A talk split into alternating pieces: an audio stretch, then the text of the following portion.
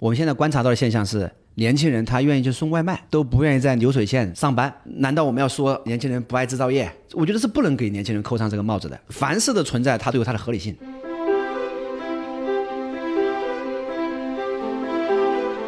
空压站呢，这种车间呐、它的耗电量可以占到一个工厂整体耗电量的百分之十到百分之四十。像格兰仕工厂平均的空压站的电费，像以我当时所管的造冰箱、洗衣机的工厂为例啊，它有八百万度电，我们的系统可以在百分之十左右的节约，哦就是一个厂大概一年就可以节约五六十万的一个电费。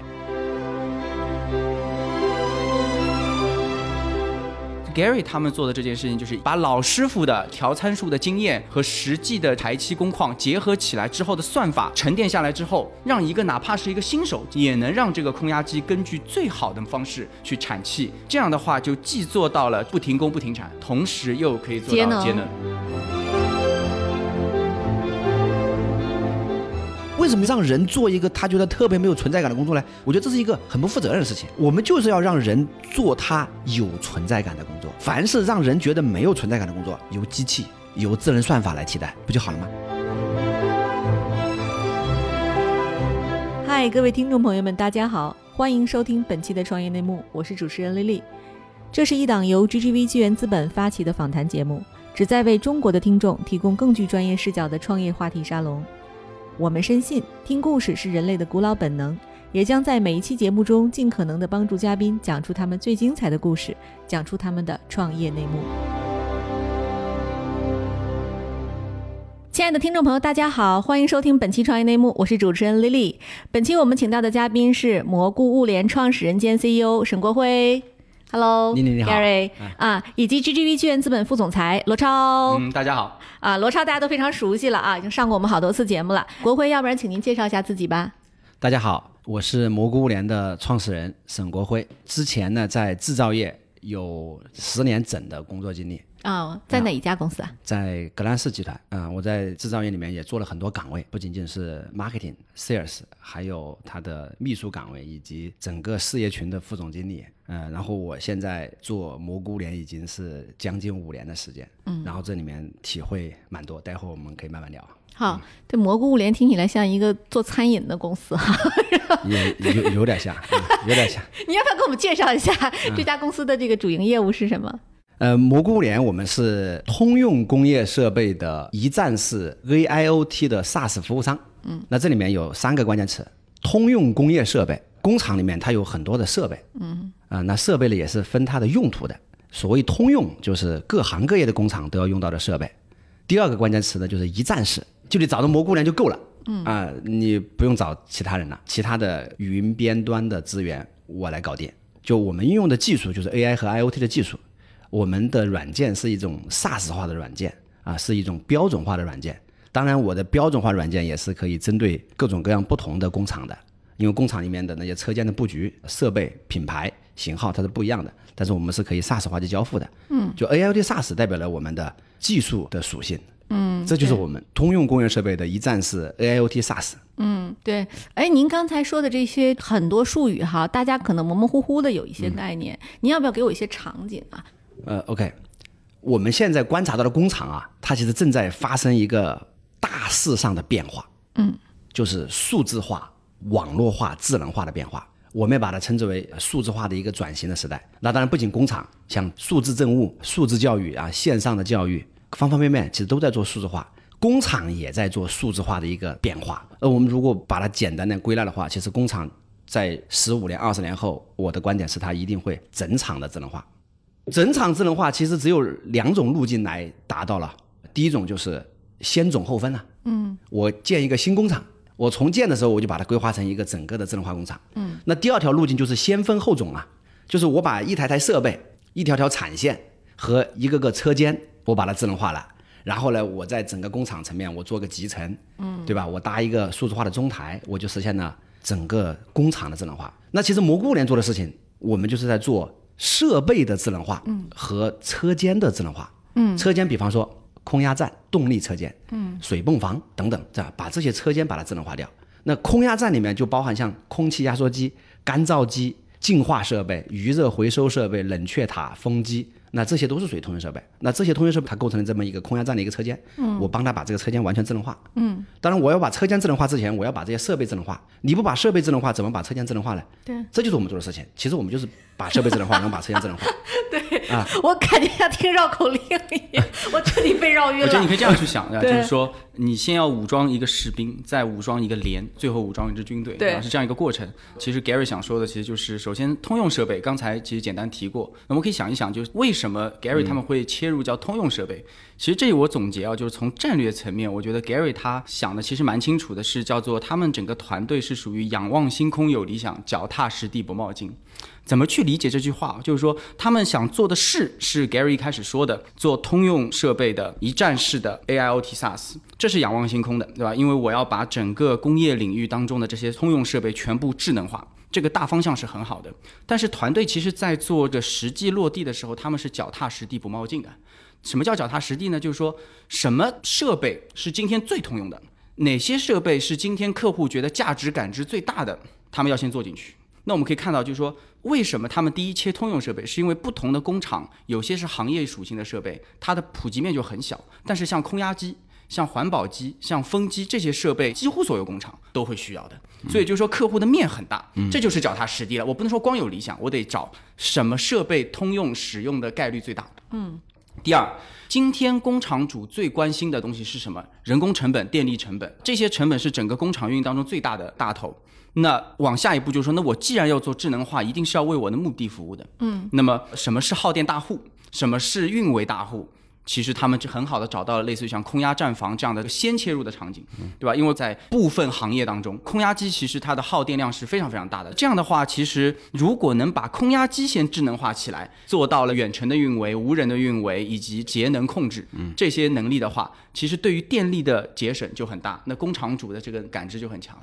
其实我补充一个数据啊，就是空压站呢这种车间呐，它的耗电量。可以占到一个工厂整体耗电量的百分之十到百分之四十。嗯，就它这个站房的耗电量很大，所以我们通过智能化降低它的电力成本的话，效果是很明显的。对，这省了很多钱，听起来是的。对，我就想问问您，就是这智能化它怎么能省电呢？因为我们家自己有有一个那个智能开关系统，然后前两天让我一次性的都改成了机械开关，因为它一点也不省电。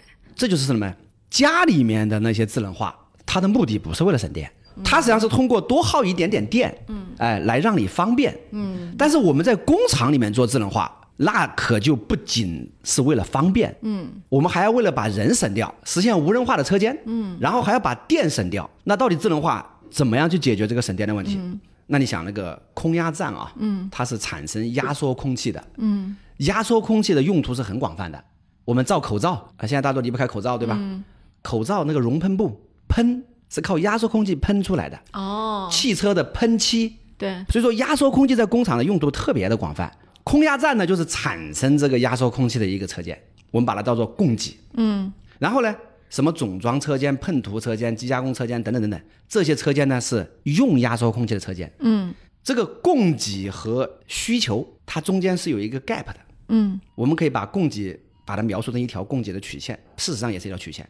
需求一条需求曲线，这两条曲线它是相互咬合的，但是中间不断的会有 gap，会有很多的这个差值。嗯，我们怎么样把这个 gap 把它缩小，让两条曲线尽可能离合？这两条曲线越离合，那它就越节能。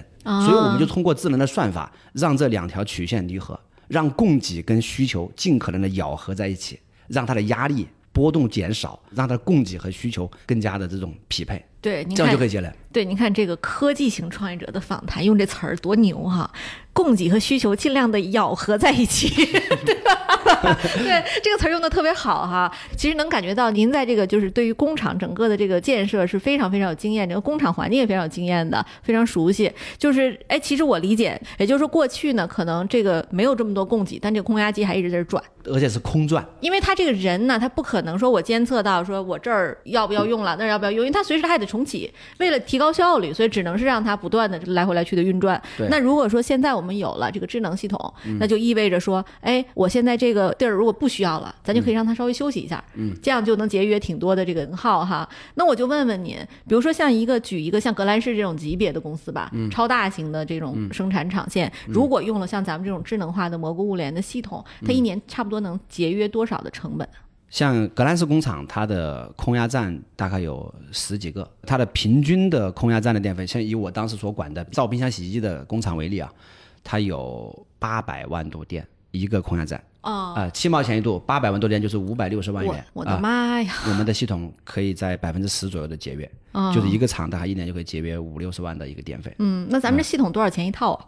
呃，我们的系统是按照动力车间的，就是空压站的主设备抬出来收费的。嗯，那每台设备我们的收费是在五万块上下。嗯，就是看它装的传感器的多少了。嗯那它这个变化。那这边际成本其实是很低的，就是我第一年买了，第二对，年所以我们的就不用投资回报付了呀。投资回报非常好。对啊买我们的系统基本上可以在一年以内就能收回投资了，对这就是智能化带来的好处。对，哎，这您是怎么发现这样的一个市场的空白的呢？这涉及到我为什么要做这个事情。我零六年进格兰仕，然后一六年我在格兰仕整整做了十年，然后二零一二年的时候啊，智能家居的浪潮就来了。嗯，微波炉啊。烤箱、嗯，空调、冰箱、洗衣机这些大家常见的家电，我们之前还录过一期纯米，就是咱们也是咱们 portfolio 嘛，它那个烤箱都能拍照的，现在 啊啊，就智能化，对整个烹饪过程可以给你拍下来，然后你上传朋友圈儿。没错，就二零一二年开始，格兰仕其实是最早的一批上智能家电厂家了。嗯，那我们当时也跟像上海青科啊、浙江的博林克啊去合作，然后用他们的模组和一些方案，可以把整个家电智能化。嗯，哎，但是问题发现了啊，我们把微波炉和烤箱啊，包括冰箱、洗衣机智能化了之后，激活率始终上不来，就是没人用啊。对，我觉得这个东西很鸡肋。烤箱拍照这事儿我是能理解的，但你说我这个家里微波炉，我智能啥呢？就我这离老远，我在客厅遥控它一下，让它就给我操纵了，是这样吗？那微波炉就听起来就更加鸡肋了。我明明站在微波炉旁边，我还要掏出手机来控制微波炉，这是个很傻的一个动作，对吧？对对对，对，那我们就发现，不仅格兰仕这个情况，其实美的啊，各个工厂的智能家电全部没有激活力。所以当时我们就思考思考，它为什么没有激活力？嗯，后来还是回归到万事万物的本质，这个东西它到底改变了什么？嗯，它到底带来了什么样的价值？就我们发现，单个智能家电它其实没有带来什么价值，同意。但是呢，全屋智能就不一样了。从门锁到窗帘到家电到灯泡到开关，当你全屋智能之后，你会体现到方便。你可能对着那个音响喊一句话，你要办的事就办了，对对对不对？你要开的灯就开了，关的灯就关了，嗯，它很方便。它这种便利性就是一种很强感知的价值。嗯，那我在格兰仕发现，哎，既然这些家电可以智能化掉，但是呢不激活，那如果我们把这些工业的设备把它智能化掉，它有什么价值？那我这个我们是很清楚的，感同身受的。你原来设备的状态大家都是不清楚的，你必须要定期的，一般是每天上午，我们的设备的管理员就会去巡检。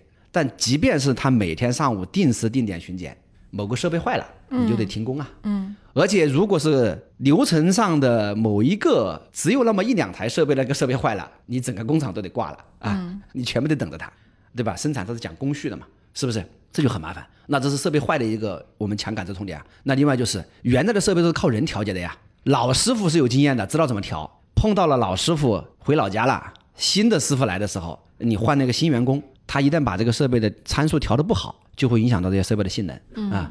这这个就是我们感受到的一我我我就问问您啊，就是这个情况在中国现在就是这种中大型工厂吧，我们以这种为例，它的人工参与的，就是您刚才说这种环节检测环节的比例还高吗？高的。对，我还以为咱这个现代型的工厂，中国就是就制造业这么发达，他这么讲的应该都是机器人抓来抓去的。呃，机器人是机器人，包括现在有很多设备也是个自动化的设备，就这个空压机运行的时候是不用人管的。嗯。但是空压机的开和关，空压机上的一些运行参数，包括一些机器人，你要派人去现场查看，这个是需要人去做的。嗯。啊，就说呃，我们可以这么表达啊，很多的工厂啊，它的设备已经实现了自动化，嗯，但没有智能化。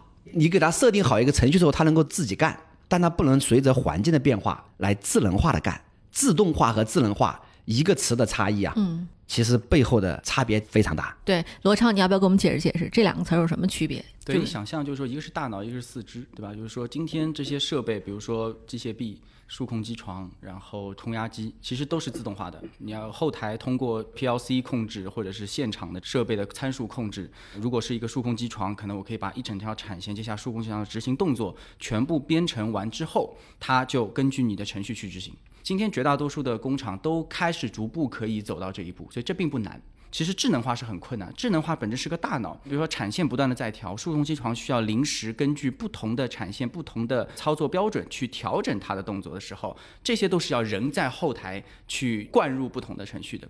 空压机也是一样的。空压机我我描述一下那个长角，刚才 Gary 讲了一下这个运维的这个频率的问题，但其实它还有很大的几个痛点，是今天我觉得他们切入这个市场非常好的一个因素的。第一，空压站房它是一个非常吵闹的一个环境，你想象一下，它是一个从周围把大量的空气通过风机吸到那个设备里。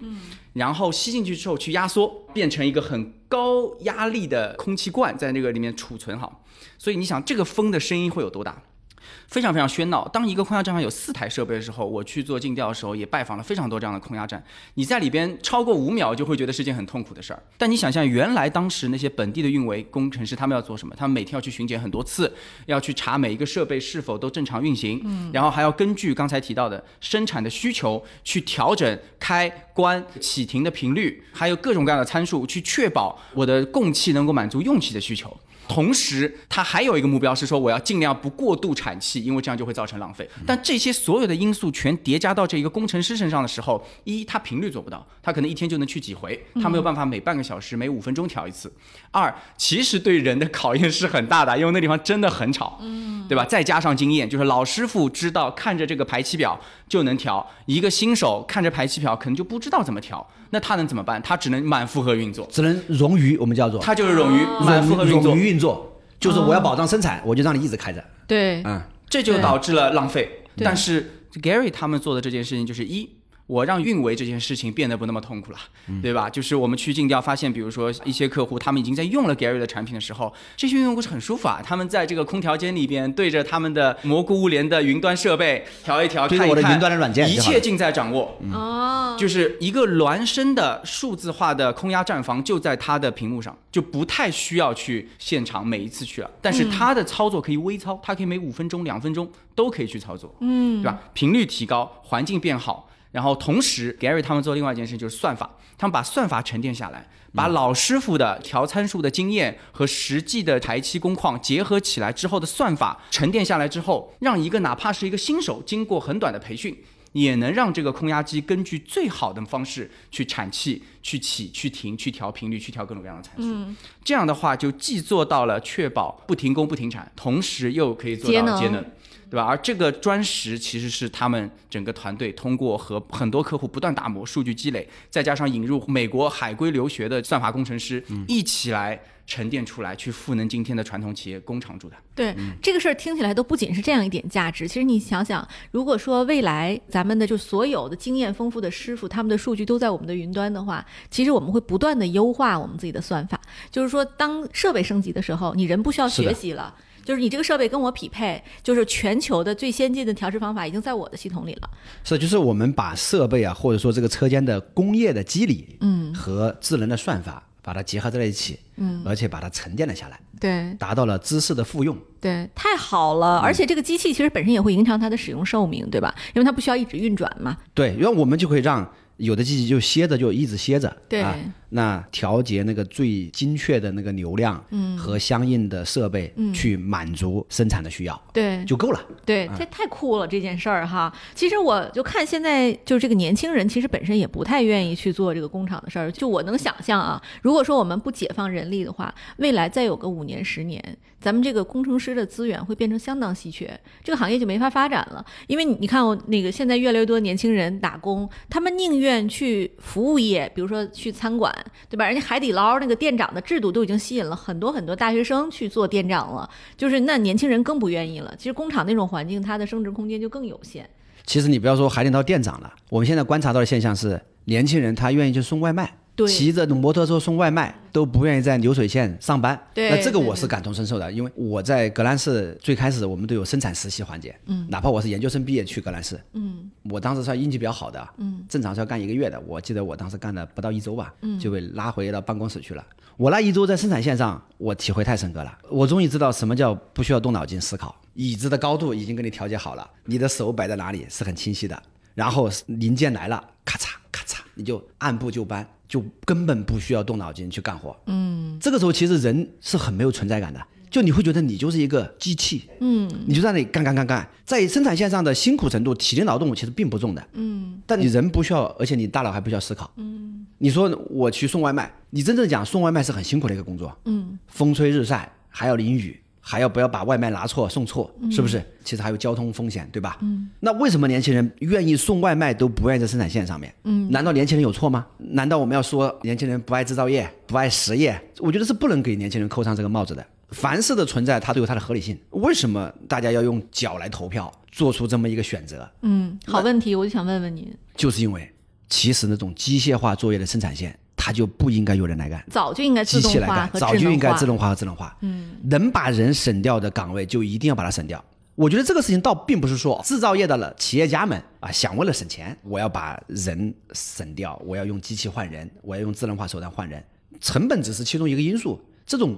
人的想法的变化是一个更大的因素，我们把它称之为称之为社会的变化。嗯，那就是年轻人不愿意从事这种重复性劳动了。嗯，那你作为一个工厂的老板，对吧？你作为一个企业家，你难道不应该思考这个问题吗？对，这也是你企业家的社会责任啊。是，你就应该不断的投入资源，投入在一些新技术上面。从而把这个重复性的岗位完全替换掉，嗯，啊，把人解放出来，这样人可以做更多更有意思的事情啊，嗯，那创意产业也是个事情啊，对不对？还有很多很多的事情，未来它会被衍生出来。我们今天一定不能知道五年后、十年后会产生什么新的岗位。不用担心说机器啊或者智能化时代会对人智能化浪潮把人呃替代掉了之后说没有人就没地方就业了。对对对，我认为这个东西完全无需担心。是，就人才它是流动的。比如说现在大家不愿意去工厂，是因为这个工作没意思。如果对啊，我觉得这个工作它是一个非常 boring 的一个工作。对对对，不需要动任何脑筋。嗯。所以人会觉得特别没有存在感。对。那你为什么让人做一个他觉得特别没有存在感的工作呢？我觉得这是一个很不负责任的事情。嗯。我们就是要让人做他有存在感的工作。嗯，然后凡是让人觉得没有存在感的工作，由机器、由智能算法来替代，由 AI 去做，不就好了吗？嗯，我刚刚还没有讲完，就是我为什么要创立蘑菇物联这个事情，就除了我观察到智能家居单台的设备它这个不激活啊，激活意义不大之外，那设备如果把它智能化，这个意义价值很大。我当时就已经很笃定的看到未来十几二十年，当然这个时间我不是很。很清晰啊，我觉得也没有必要把它搞得很准啊，一定是十年还是十五年还是二十年，整个工厂一定是智能化的，不仅仅是每一台设备智能化，每一条生产线，每一个车间，然后整个工厂都是智能化的，它是一个让我觉得想想都很兴奋，并且充满着使命感的事情。嗯，所以我当时从格兰仕离开也是因为，我觉得我如果继续在格兰仕服务的话，我所创造的社会价值是要低于。我来做这件事情的社会价值啊，嗯，这件事情就是我们要做设备的智能化和整个车间的智能化这个事情。对，现在您的客户主要是在哪些行业呀？呃，我们做的通用的工业设备是不挑行业的，嗯，像食品、制药、汽车、电子。水泥，嗯，对吧？这些看起来很不相关的一些产品的行业，只要是工厂，百分之七八十都需要用到空压机、空压站房以及其他一系列通用设备。对，然后只要是他用通用设备，他就都是 Gary 目标的客户。那那我可以把通用设备给大家介绍一下。嗯，通用设备呢，现现在有十二个大类啊。嗯，呃，我说一些主要的吧，像。空气压缩机，嗯，风机，空气分离设备，嗯，就是制氧制氮机，对，还有减变速机，就减速机、变速机，真空设备，嗯，冷却设备啊，各种泵啊，水泵、真空泵，还有余热回收设备，我们叫做能量回收设备，嗯，还有气体净化设备，嗯，还有干燥设备，嗯。我这听起来，typical 就是一个工厂产线所有的这个工厂产线背后支撑的这些设备，基基基础和你这个工厂生产是什么关系不大，但它都需要，对，就像所有工厂都要用电一样，它其实是一个基础设施。明白明白。它跟电呢，跟水一样啊，水电气嘛，这是基础设施。对，所以说它在有的工厂也把它称之为基础设施部。有人把它称之为基建部，嗯，有人把它称之为设备管理部了，嗯，你反正开工厂都离不开这东西，啊，对，那就是您刚才提到的，就是其实咱们的整个的工厂规模也没有什么要求，然后呢，工厂的这个行业也没有什么要求，哈，对，那就面临着其实我们的设备通信接口的不统一啊，数据传输方式啊，甚至企业对安全的顾虑等各种各样的问题，就是蘑菇物联是怎么解决这些问题的呢？呃，确实这件事情它价值是很大的，很清晰的，但是要把这些做出来还是很不容易的，因为生产这些设备的厂家。很多，嗯，然后呢，也有不同年份，嗯，不同的版本，对，而且技术本身也在不断的演进，所以说就会导致这些设备它的通讯协议，嗯，通信接口，甚至有的设备还没有通讯接口，对对对，那就特别老的那种，特别老的，你可能还要去做改造，嗯，你要去改造它的控制器。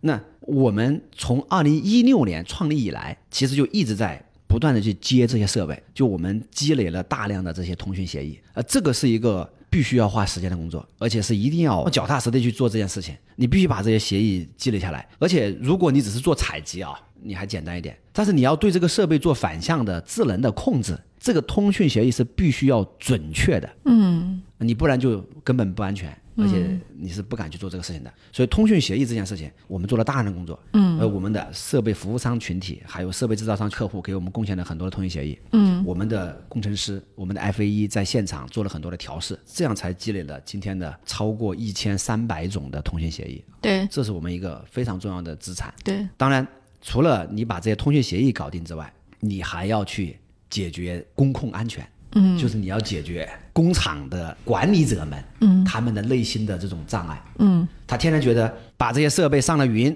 把设备智能化掉之后，我这个人感觉到失控了，嗯，云端会不会有黑客？对呀，我也很担心。对啊，上了云之后，这个安全的问题怎么解决？对，所以我们怎么样去？比如说，我们做了云边双控。然后又做了各种安全的校验加密机制，嗯，对不对？它这个云本身它也有安全机制，嗯，啊，云本身不有防各种攻击啊，防各种病毒这些东西，嗯，是吧？然后整个通讯的端到云的这个传输通道怎么样做加密和解密，这些机制都是我们要做的。当然，这是我们必须做的事情。但我们做了，客户要相信你，哎，这还是另外一件事情。嗯，你这个东西只能够靠案例啊。你喊破嗓子，不如做个样子。嗯，所以我们在各行各业的这些龙头企业那里，我们在打标杆嘛。你看家电行业，美的都做了，嗯，是吧？然后汽车行业那个广汽，嗯，啊，制药行业白云山制药做了，嗯，环球制药做了，嗯，那各行各业都有一些龙头做了之后，它就会形成一些样板效应。就我们就是这样去把它做出来了。所以 to B to 工业。有的时候必须扎扎实实的做。对啊，我原来也是一直在想有没有什么一招鲜吃遍天的灵丹妙药，嗯，发现其实是没有的。对，因为我知道 to B 的这个生意是特别难做哈，特别您刚才说的，就是像您提的这几个行业，汽车啊、制药啊，都是相当传统的行业。嗯，就是您的第一个大客户是谁？你还记得吗？呃，因为我们的产品有好几个了。对，这个客户他其实在广东省的压缩机行业很有影响力。嗯，然后我们当时找到他的时候。然后讲了我们的做法，包括我们的物联网的软件能够给他带来的改变。然后这个客户当时心中，我看他脸上是充满着严肃的 啊，有严肃的表情啊，就是什么玩意儿我都没听懂，是这意思吗？但但其实我感觉他听懂了。那他你你凭啥能干？是不是？对，嗯，我后来就不理解，我讲了，其实我已经把这个技术问题尽可能的把它讲的浅显一点，让这个老板能听懂。然后最终聊聊聊聊聊了好长一段时间后，他才告诉我，他说你们是不是想卖空压机啊？就是他说你你们用物联网用这个软件。监测了这么多设备，嗯，当你知道了某一个工厂它这个设备老旧了，嗯，它的参数不行了的时候，嗯嗯，你们不就第一时间能知道这个设备需要更换吗？对，你是其实用这个软件在做入口啊，你是不是想用这个软件用物联网做入口，然后你要卖空压机？这个老板好有互联网思维啊！对，你是不是想抢我生意？大概就这个意思啊。嗯嗯。哎，我觉得这个思路也是可以理解的。嗯。我当时觉得，我我们不能把技术讲清楚，把我的软件的功能讲清楚，你还得把你的。商业逻辑讲清楚。对，因为我不是靠这赚钱的。对我，我们就是 SaaS 软件公司，我就是 AIoT SaaS。我就是靠卖 SaaS 本身挣钱的，嗯，不是说羊毛出在猪身上，嗯，然后把 SaaS 软件送给你，然后我靠卖空压机挣钱，嗯，我说我们第一不造空压机，第二我也不卖空压机，嗯，其实这个解决客户的信任问题是需要花点时间的，是。他当时说你们是要卖空压机，让我感觉到这个思路很清奇啊，嗯，但是真正一想，客户有这个想法也合理啊，嗯，因为卖空压机和维保空压机是他的命根子啊，对，那如果他被一个互联网公司给颠覆了。那就很麻烦了。不过后来我发现不止一个人有这种想法之后，我还总结了一个话术啊。嗯，我是说犯罪要讲动机啊。嗯，我们动机是什么？假设你说卖空压机挣钱是一个动机的话，嗯，那我总不能说我靠着你获得了这个商机，然后把你撇开，然后我来去把这个生意给做了。这不就说相当于是我靠着你搭了一座桥？嗯。我过了桥之后，然后把那个桥拆掉，然后呢让你掉到河里去。嗯，这个它不符合生意的基本逻辑。嗯嗯啊。嗨，各位小伙伴，告诉你一件很重要的事情：创业内幕的听众群已经开通喽。在这里，你可以和我们直接沟通，也可以第一时间了解到 GGV 纪元资本线下活动的动态，近距离聆听投资人的独特见解，并且结交其他互联网圈子的小伙伴呢。入群，你只需要添加微信公众号。C Y N M X Z S。我再重复一遍，C Y N M X Z S，也就是创业内幕小助手的拼音首字母，并在好友请求中标注“创业内幕”。接下来，小助手会帮助你完成入群操作。我们期待你的加入。呃，罗超，我就想问问你啊，这个 Gary 现这个蘑菇物联这个项目，其实它是非常传统的行业的改造，这个项目是怎么被你发现的呢？应该这样讲，其实我在发现这个项目的过程是比较直接的，因为当时从去年夏天开始到年底吧，这段时间我花了可能几个月的时间，在国内重点关注工业互联网领域，嗯，呃，然后我尤其在意的是工业的物联网，也就是说硬件加软件去解决一些工业问题，因为我认为在工业场景它非常线下，嗯，然后其实你光有算法，光有一些 AI 的东西可能是不够的，其实需要有触角、有场景，需要和整站或者整场去结合，才能够把价值实现出来的，所以我认为在工业里边，如果要做互联网解决方案，离不开物联网。那么当时在国内其实看了非常多非常多的解决方案的这个公司啊，有好有坏。那为什么会很快被这个 Gary 吸引到？我觉得可以回到很有趣的这个我们我们初识的那个过程。我和 Gary 认识是在这个北京我们当时的办公室的楼下那个咖啡店，那个咖啡店现在已经倒闭了。那个咖啡店见证了我和 Gary 的认识。Bruno 是吧？Bruno，当时因为我们北京办公室还没有搬，办公室会议室特别少。嗯，Gary 上楼发现没有会议室，我带他去楼下，在喧闹的 Bruno 当中找了一个非常狭小的桌子，然后他拿出两张小纸，开始，因为 Gary 说话特别喜欢画，有些有些 CEO 是喜欢对着 PPT 呱呱呱讲，他是喜欢拿张纸一边说一边画，F 在哪儿，S 在哪儿，就工厂在哪儿，用户在哪儿，服务商在哪儿，一边写一边画，这个纸都正正反反，正正反反揉了无数遍。对吧？但是整个这个过程其实是同步思维的过程，嗯，对啊。我觉得尽管当时的环境极其喧闹，其实那个是可能我几个月当中可能最有启发的一次对话。我觉得，所以就是当时认可的两个点，就是一个是 Gary 这个人。另外是这个方向，就先说事儿。事儿的话，其实我刚才提了，就是说，我觉得他们所做的这件事情是仰望星空有理想，然后同时这个脚踏实地不冒进的。为什么呢？就他们的理想是看到了整站甚至是全场的智能化。数字化的方向，但他们没有好高骛远，没有说第一天就说，哎，我做系统集成商，帮大公司去做整站的智慧工厂这种项目。说实在的，冲收入、举旗帜、喊口号是可以的，你真要落地能够落下去的，今天国内看到的非常少。嗯。然后第二，这个东西它其实是一个关系型驱动，它不是技术产品迭代驱动的。老实说，不是很符合我的投资的思路。而这个团队不是，Gary 他们其实非常的脚踏实地不冒进。一，你看他们选方向。工业有这么多设备，这么多车间，他们为什么第一步选了空压站房呢？啊，当然他们今天已经不单纯是空压站房了，还有更多的延伸。刚才开始介绍那但为什么刚才说了？因为一耗电大户，通用性很强，同时你会发现它特别适合用 AI 去做。嗯，因为空压站房它的，如果我们从 AI 的角度去思考问题啊，就咱们今天不谈工业，单纯我是一个 AI 工程师，它的输入和输出非常的明确，它的输入是电，输出是气。嗯。所以你想，当我去调一个算法模型的时候，是不是有非常清晰的 output？然后我只需要当中一个算法去优化我的有多少单位的电产出多少单位的气，只要这个 A 除以 B 是最大的，我就是最好的；最小的我就是最差的。嗯，在单位时间内，所以它其实特别适合用 AI 去做。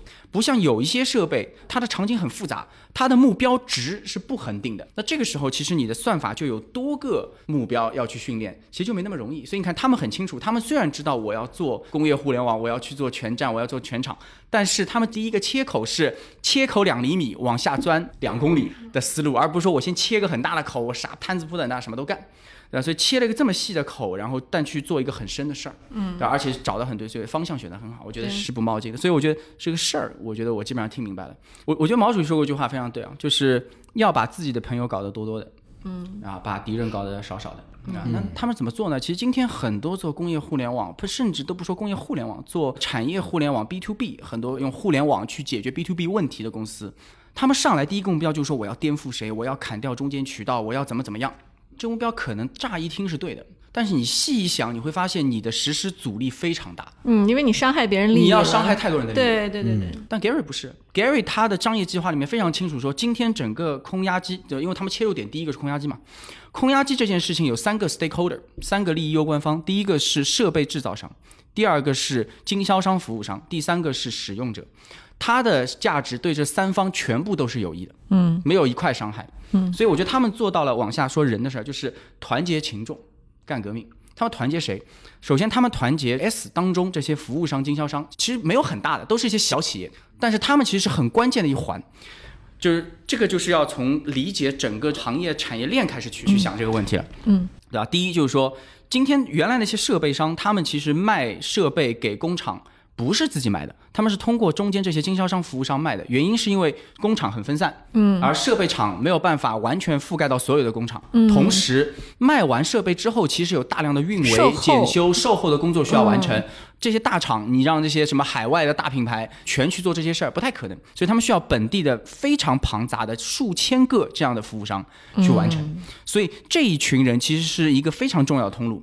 用传统的工业互联网或者产业互联网思路，一定是我们要取代它、颠覆它，我们要做直销。Gary 不是的，Gary 直接上来就团结他们。嗯，就团结他们有两种方法，一种是抓住痛点，第二个分享利益。嗯，抓住痛点的思路很简单，他们今天最大的痛点是什么？一个服务商，他们原来的服务半径很小，他只能服务，比如说东莞一个服务商，他可能就是服务东莞、肇庆、顺德，就这么几个地方。因为你想，他这个设备卖出去，一旦出任何问题，对方一个电话，他得上门维修的。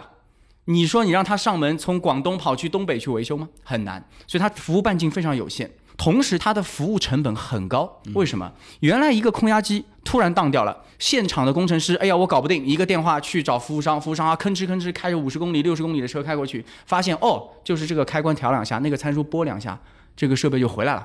这么一个事儿，服务商需要派一个人，浪费可能三个小时在路上。但是今天用 Gary 的这个方法。他们在远程看看情况，百分之八十以上的问题是的，五分钟搞定，人都不用去。嗯，你想，如果我是服务商，我一定喜欢，对吧？他既可以节省人力，同时他还多了一笔收入，嗯，对吧？所以对他来说，这一帮人先团结起来，分享利润，分享利益。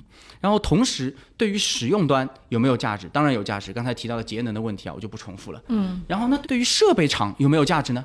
当然也有。今天设备厂和设备厂怎么去竞争？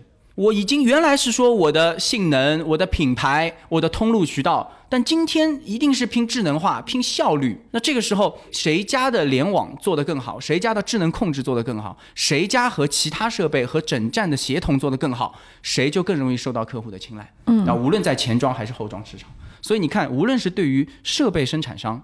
对于服务商、经销商，还是对于使用者，都很喜欢。它是团结整个产业链上所有人的，所以是团结群众干革命的一个事情。嗯，最后还有内部团队。当然那天是只见了 Gary 一个人，但是后来去现场，就是和团队当中的七七八八，可能快十号人吧，都做了交流。其实我觉得 Gary 是包括整个团队是非常有统一思想下苦功的这样的想法的。我觉得首先，Gary 他虽然也是理科出身，嗯，对吧？然后也是在工业里面经营很长时间，但我觉得他其实是一个很会做思想工作的人。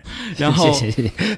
我我觉得 Gary 每次和大家开会，和同事之间，包括我们吃过很多次饭，对吧？包括你们也经常搞这个徒步啊、团建啊这些过程中，Gary 其实非常强调大家统一思想，因为在工业这个领域，因为场景很分散。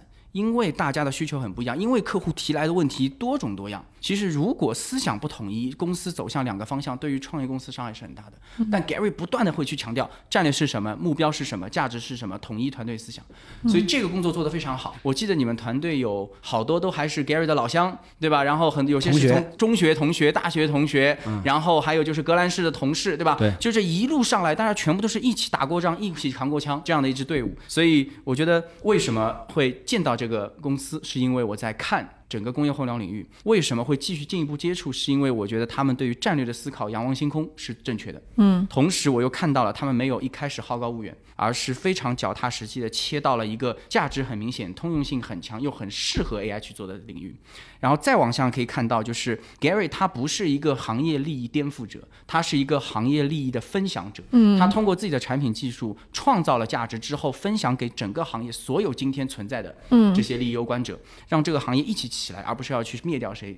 对，就商道是很对的，对吧？对，最后就是团队内部。我觉得和他们的整个合作交流真的是非常非常融洽，然后也可以看得到大家向心力非常非常强。嗯，所以那就会做出这样一个决定，就是觉得，哎，那这是一支可以值得投的方向，也是一个可以值得投的团队。对我听起来这事儿就是说，咱们首先没有切谁碰谁的蛋糕，咱们是这个。罗罗涛讲的非常的完整，特别特别的清晰啊。我听下来就是我的一个整个的感知啊，就是中国整个的制造业链条之完整和复杂。远超出我的想象，就是它其实里边很细，对相当的复杂，这里边就是它其实涉及的利益链条是特别多的，所以我就冒昧的问一下，就是其实吃制造业蛋糕是非常难的，就像您说，它其实每个环节基本上经过几十年的发展，都有人已经在覆盖了。就是您创业的时候遇到的最大的挑战是什么？我觉得最开始的挑战呢，是来自于客户的信任。嗯，因为在我们做这种工业互联网之前啊，所有的人都被那个 O to O 啊，都被移动互联网给洗过一遍脑了。嗯，而移动互联网的整个的打法，也是很凶悍的，补贴、烧钱。嗯。像滴滴，我要上来把出租车公司干掉，是吧？然后把乘客和车主直接链接在一起，嗯，就是是去中间化的打法，嗯，最大的挑战其实就是我刚刚讲的那个，我我自己亲自开发了个客户啊，他问我你要不要卖扩散机这种挑战，因为他可能是已经很直白的表达了，但还有其他的表情和严肃的客户，他可能没把它讲出来，嗯，但他心里一直这么想。哇，你们是不是像那些移动互联网一样？对，你要把中间商革命了。对，因为他是很谨慎的，就他们其实见到过移动互联网那种排山倒海的压倒性的优势。对，他因为他有请我们嗯是拿着融资的，那个时候我们二零一七年已经完成了天使轮落之后，我们又有一个 Pre A 的融资。他觉得我们是不是在资本的助力下要搞革命的？嗯，呃，这个信任问题是一个其实是 To B 的一个很大的问题。嗯，这是我们遇到的最开始最大的挑战。对，当然后面的挑战就还有，就你刚刚妮妮你刚刚问过来的问题，通讯协议。嗯，这个挑战其实蛮大的。嗯，你不同的品牌、不同的型号、不同的年份生产的，有的还没接口，对，有的人家发给你一个通信地址表、一个协议、一个文档，看起来很规范，如获至宝啊。然后你把它配到我们的云端的协议库里面去了之后，然后装上了网关，结果一发现数据不对，客户直接骂你啊，说你们这个靠不靠谱啊？嗯，嗯，就后来发现这个协议是错的，那为什么人家给你一个协议是错的嘞？因为原来没有人把协议做过归档和标准化的管理，嗯，因为也没什么人用，也没什么人用这个东西，没有人什么用物联网的东西来做这个事情，对对对，所以你这协议是错的，你得把这个协议搞正确，你才能够给客户带来价值，对吧？你才能够让他看到这种设备的数字化和网络化、智能化的好处啊，嗯。啊，这个协议也是个很大挑战。那当然，我觉得解决了一步的新的问题，然后解决了这个通讯协议问题之后，然后我们的产品其实卖的时候还是相对容易的。那我是不是可以理解，就是说，其实咱们在所谓解决通信协议这个问题上的时候，走的是冒功绩的路线，就是我先有了量，然后我再去摸索它的真正的这个协议是什么，然后我找到了说，哎，这一台设备这一个品牌，它用的其实是那个，原来那是错的，对吧？我先把量上来了，然后慢慢再调试，后面的用户其实就越用越顺了。对，因为我们来一个就准一个，然后我就知道了什么样的品牌、什么样的型号，嗯。它对应着什么协议，我就把协议库做准了嘛。对。做准了之后，我这个协议库的积累它是有滚雪球效应的，对，就客户的体验会越来越好。对对对对，那他就找到蘑菇呢就很舒服，嗯，对吧？那人家要用工业互联网或者说工业物联网，他是一定要看到这台设备的准确的数字，嗯，以及你的算法能够对它做准确的控制，对对吧？对，这个如果我不开源的话，就是说你谁都不可能知道我手里到底掌握了多少核心设备的这些东西，这个是要积累的，嗯，因为你做这种设备的智能化也好，我刚才讲的车间的智能化也好，你不能只做增量市场。嗯，当然，其实我们现在也在呼吁啊，包括我们看到工信部也在呼吁，说接下来大家做这种新的设备的时候，嗯，通讯协议、通讯接口要尽可能标准化。但呼吁是好的呀，嗯，但是要达到这个呼吁的效果是需要时间的，对。而且更重要的是，这么大量的存量设备，设备都是耐用品啊，对，你不能说，哎呀，因为你要上工业互联网，把设备换掉，对。你这个说法是不合理的，对对对不对？这个在 to B 里啊是很难的。哎，对，我就问问您，就是其实像现在国家大力的推广新基建，这个对你们是一个利好吗？嗯当然是利好了，相当于是国家在帮我们做市场教育，做整个的市场意识的宣导，包括上云这个事情。嗯现在是国家在让工业企业上云，让工业设备上云，让车间上云。嗯，那企业会想到，哦，国家都在说要上云，看起来云安全啊，对，对不对？嗯。各位亲爱的小伙伴，你知道吗？除了创业内幕之外，我们还出品了一档英文播客《Evolving for the Next Billion》，由 GGV 纪元资本的管理合伙人童世豪和市场经理 Rita 杨主持。如果你对东南亚、印度、美国等海外市场感兴趣，欢迎收听来自当地头部创业公司 GVC 的声音。收听及订阅，您可以在我们节目顶端找到 GGV 的小馆，点击进入就能看到我们出品的这档节目了。欢迎喜欢收听英文播客的小伙伴点击订阅哟。我们这个节目因为有非常好的 IR 效果哈，基本上上了我们节目的创业者很快就能拿到钱，对，因为大量的我们的听友里就是这个 VCPE 的接盘侠，就是我就想问问您，针对这些就是我们现在很多听友比较感兴趣的话题，就是您在拿了几轮融资之后，您的公司的业务和这个发展有什么巨大的增长和变化吗？嗯，这就是我们这几轮融资的一些里程碑的变化，其实还是蛮明显的。嗯，呃，二零一六年我们就拿了一个天使的投资，嗯，那个时候什么都没有啊，就把产品，就我们针对中间的呃设备服务商和经销商的产品，叫 ICM 以及我的蘑菇云盒做出来了。对，然后二零一七年呢，我们就是在经销商啊和服务商这个群里有了一百多个客户之后，嗯我们就拿了启富的钱啊，启富领投、银杏股和腾股创投跟投，嗯，拿了他们的钱之后，我们就进入了钱庄市场，什么叫钱庄市场？就是设备原厂。哦，OK，就是设备制造商。嗯哼，我们进入到设备厂这个领域里面，就给设备厂做了 IEM 软件，嗯，还有相应的硬件，包括嵌入式的硬件，嗯，因为它要嵌到它的控制器里面去，那这个是给到设备前装市场创造的价值。那后来元和看到我们已经进入钱庄市场了，元和二零一八年十月份做了 A 轮融资，A 轮融资 close 之后，呃我们又很快的在思考整个的价值怎么样可以做得更深一点啊。嗯，这个涉及到刚刚嗯罗罗少总夸我的一个东西，就是不断的统一思想，不断的统一思想。然后 OKR 对 OKR 的 O 要一致。对，我就在公司一直讲一个事情，我说我们做这个事业要有打井的逻辑，嗯，打一口井，只有把这口井打得足够深，嗯打得越深的时候，你出的水啊越甜越多，嗯也就是价值创造的就越多，嗯，所以我们拿了元和的钱之后，就在思考怎么样把这个价值做得更深，然后就想着为设备使用者怎么样去创造价值，而且当然前面积累了三年多之后，你也有了一定的基础，我们觉得哎，这个时候二零一九年啊就有了基础去做整个车间智能化，嗯，可以说在 GGV 投资我们之前，我简单表达的话，我们一直在做设备智能化的事情，就把一台台设备把它智能化，让设备的数据到云上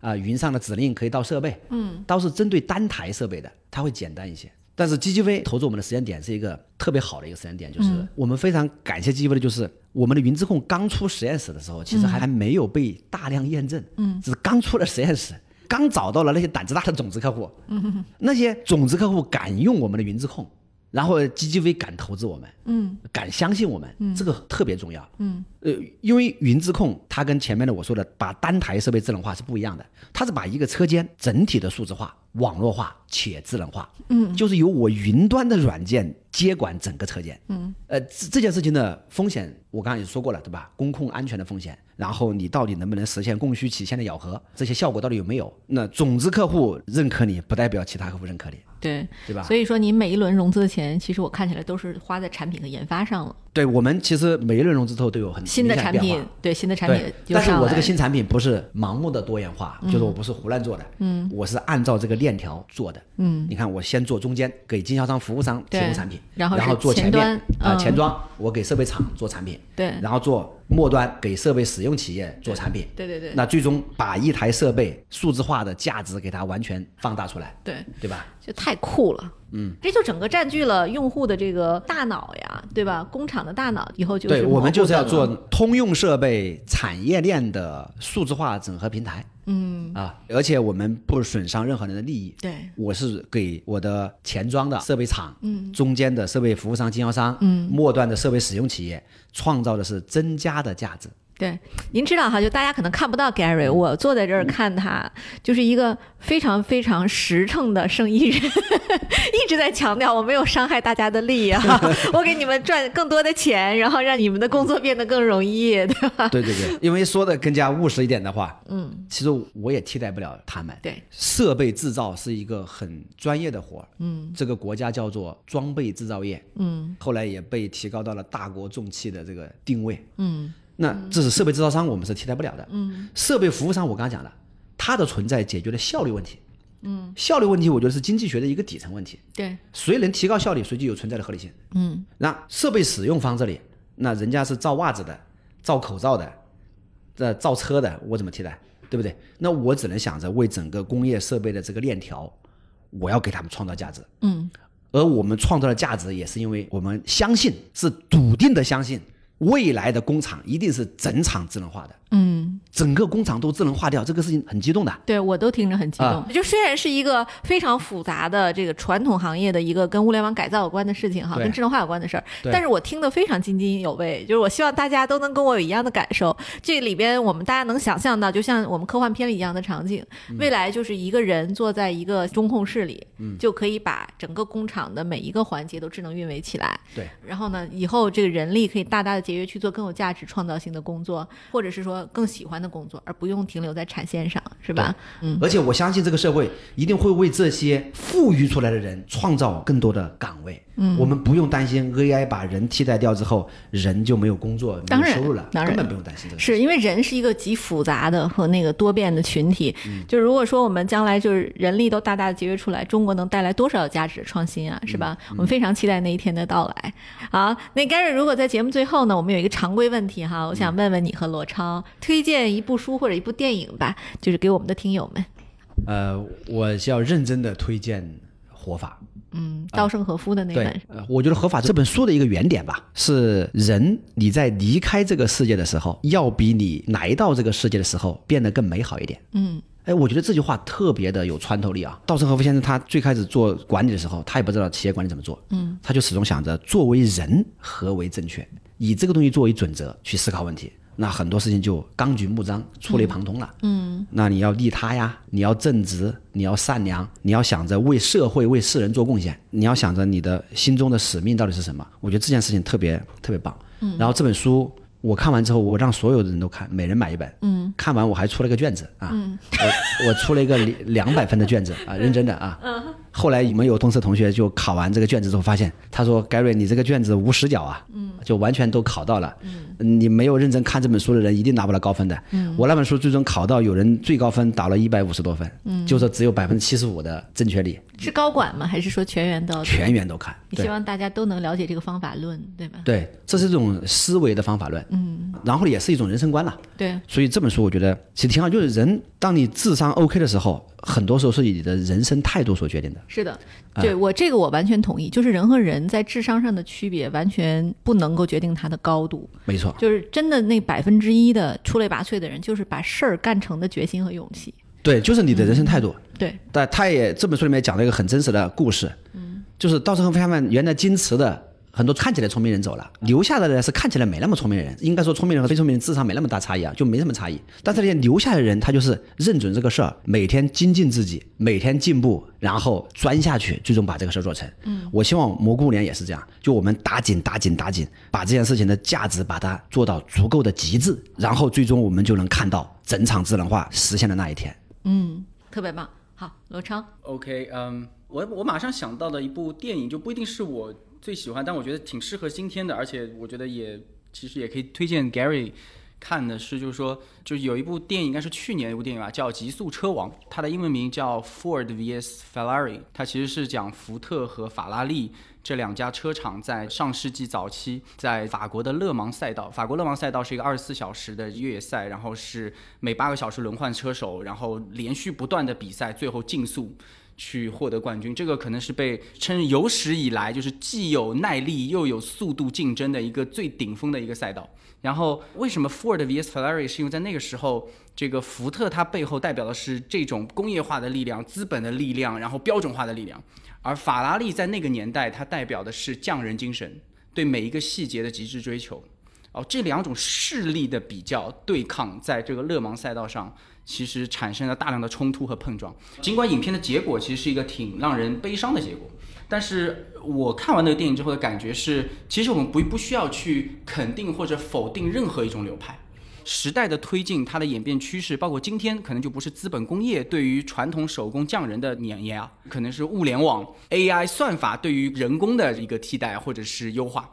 但其实没有办法，这是时代的浪潮推进。但我觉得 Gary 你们在创业的过程当中，希望可以保持这样的一种感觉，就是在用技术、用工业化、用标准化的力量去改造、去创造价值的同时，依然保持着像当年的 Ferrari 这样的内心，依然维持着匠心，依然维持着对一些细节的追求，依然维持着对某一个行业它曾经拥有的所有存在东西的敬畏。我觉得把这两个东西结合起来，其实是可以做一家非常伟大和长寿的一个企业的。然后我相信 Gary 他们也可以做到，也祝愿蘑菇物联随着时代的发展，可以一步一步做成一个百年企业，然后让中国的制造业，让全球的制造业能够依然在未来很长一段时间内发光发热。